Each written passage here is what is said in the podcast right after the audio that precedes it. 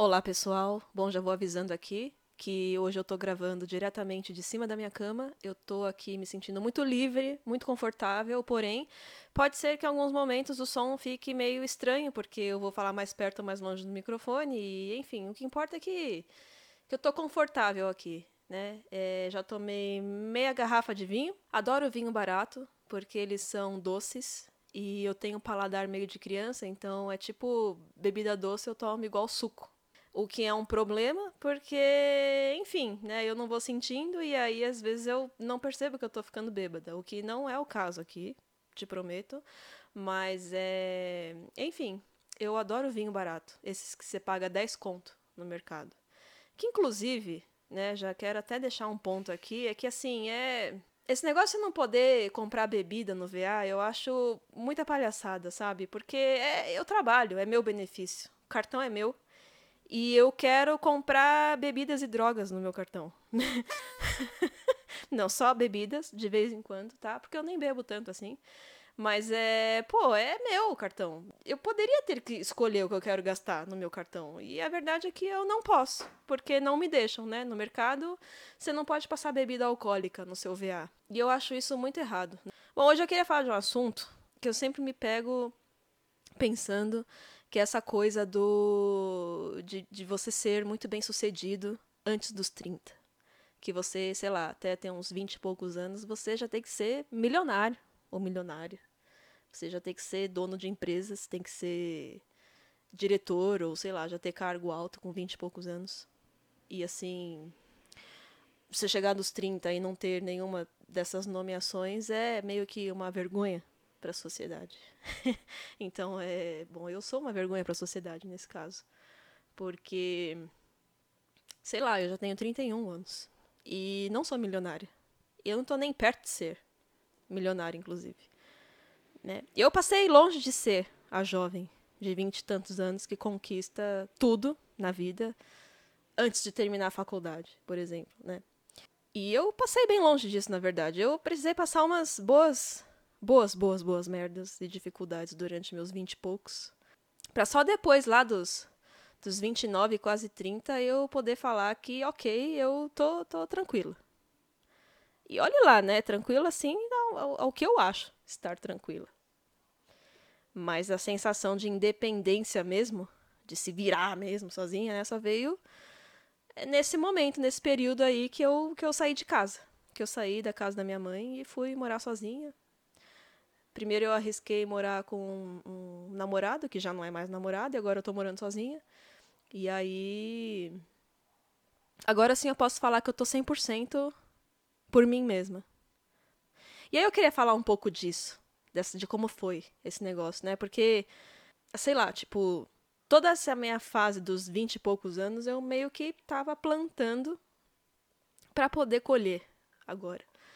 E é. Só eu sei o que eu passei.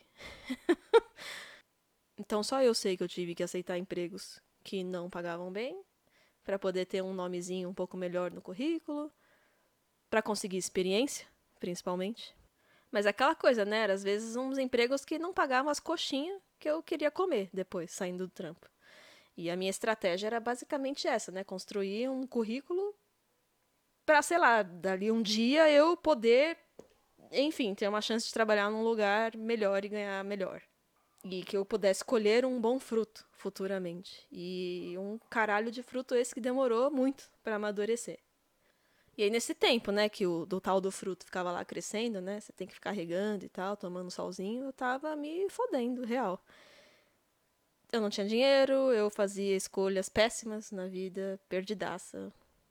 Mas tentando sempre que possível regar esta merda de fruta. E claro que aqui eu já me coloco como super privilegiada, porque eu ainda tinha o apoio da minha mãe, que eu podia me dar ao luxo de ter um emprego merda que pagava mal, porque, sei lá, eu não precisava pagar a conta em casa. Né? Minha mãe cuidava disso. E aí eu pude me dar ao luxo de ter isso. Então, meio que assim, eu sei que nunca me faltou nada, apesar de nunca ter sido rica, passei bem longe da riqueza, inclusive. Mas eu tive esse privilégio de nunca ter faltado nada na minha casa, ao ponto de eu ter que trabalhar para pagar as contas em casa durante, sei lá, minha adolescência e início de fase adulta. Então, tipo, minha mãe foi muito guerreira nesse aspecto, muito mesmo. Muito, muito, muito. E aí eu acho assim que se você é o tipo de pessoa que não teve nem esse tipo de apoio na vida, então você sim é um guerreiro, muito mais do que eu, muito mais do que qualquer um que eu pense nesse momento. E aí aquilo, né? Eu tive que passar por umas várias empresas aí que pagavam mal e tive que ser terceira em alguns lugares. E, para quem já foi terceiro em empresa, vocês sabem que existe preconceito, sim, com as pessoas que são terceiras.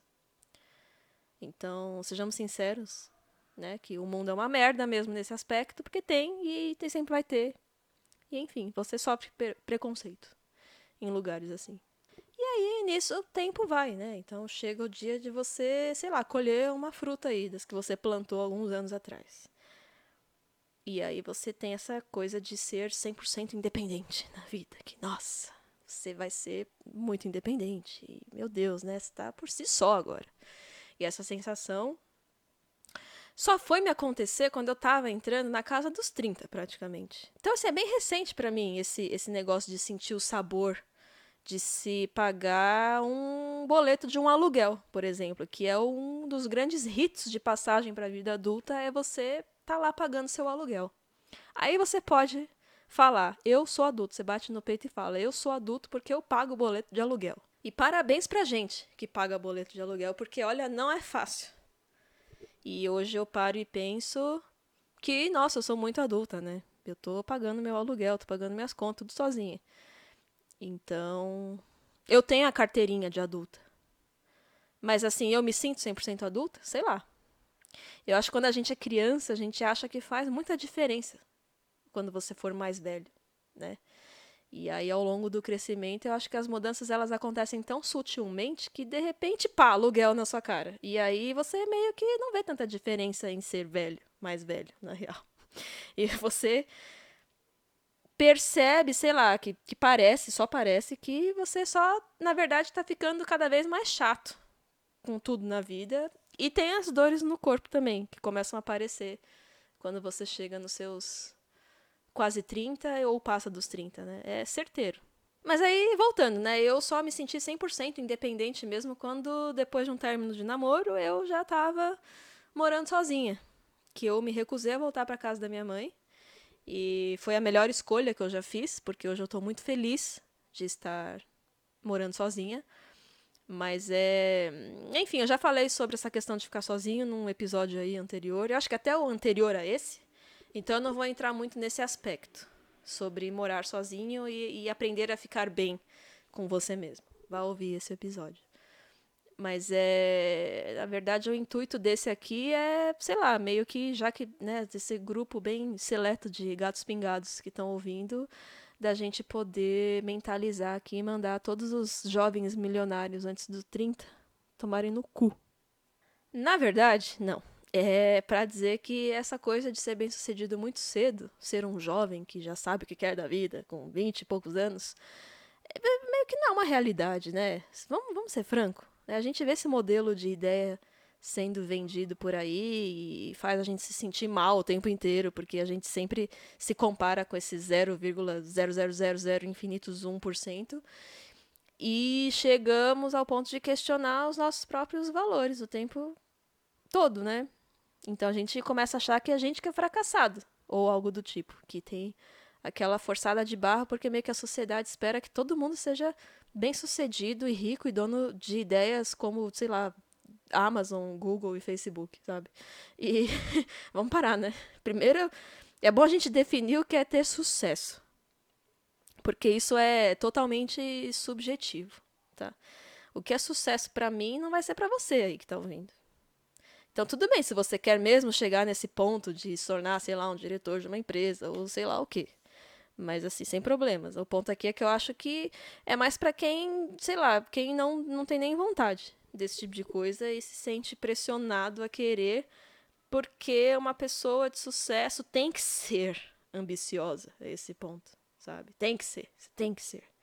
Sentir essa pressão, principalmente da família, sei lá, que acontece pra caramba, né? Mas, tipo, até esse assunto específico de sentir o peso dos sonhos não concluídos das outras pessoas nas suas costas, né? É uma coisa que até eu posso fazer um, um outro episódio mais sobre isso. Mas eu já senti isso. E eu já tive gente apontando o dedo falando que, sei lá, só é bem sucedido quem faz X coisa, né? Ou na minha família tinha muito um, um, eu acho que se você já está em torno dos seus 30 e poucos, você já deve ter ouvido o famoso prestar concurso público, que puta que pariu. Como que que eu ouvi essa merda o tempo inteiro? É muito foda isso.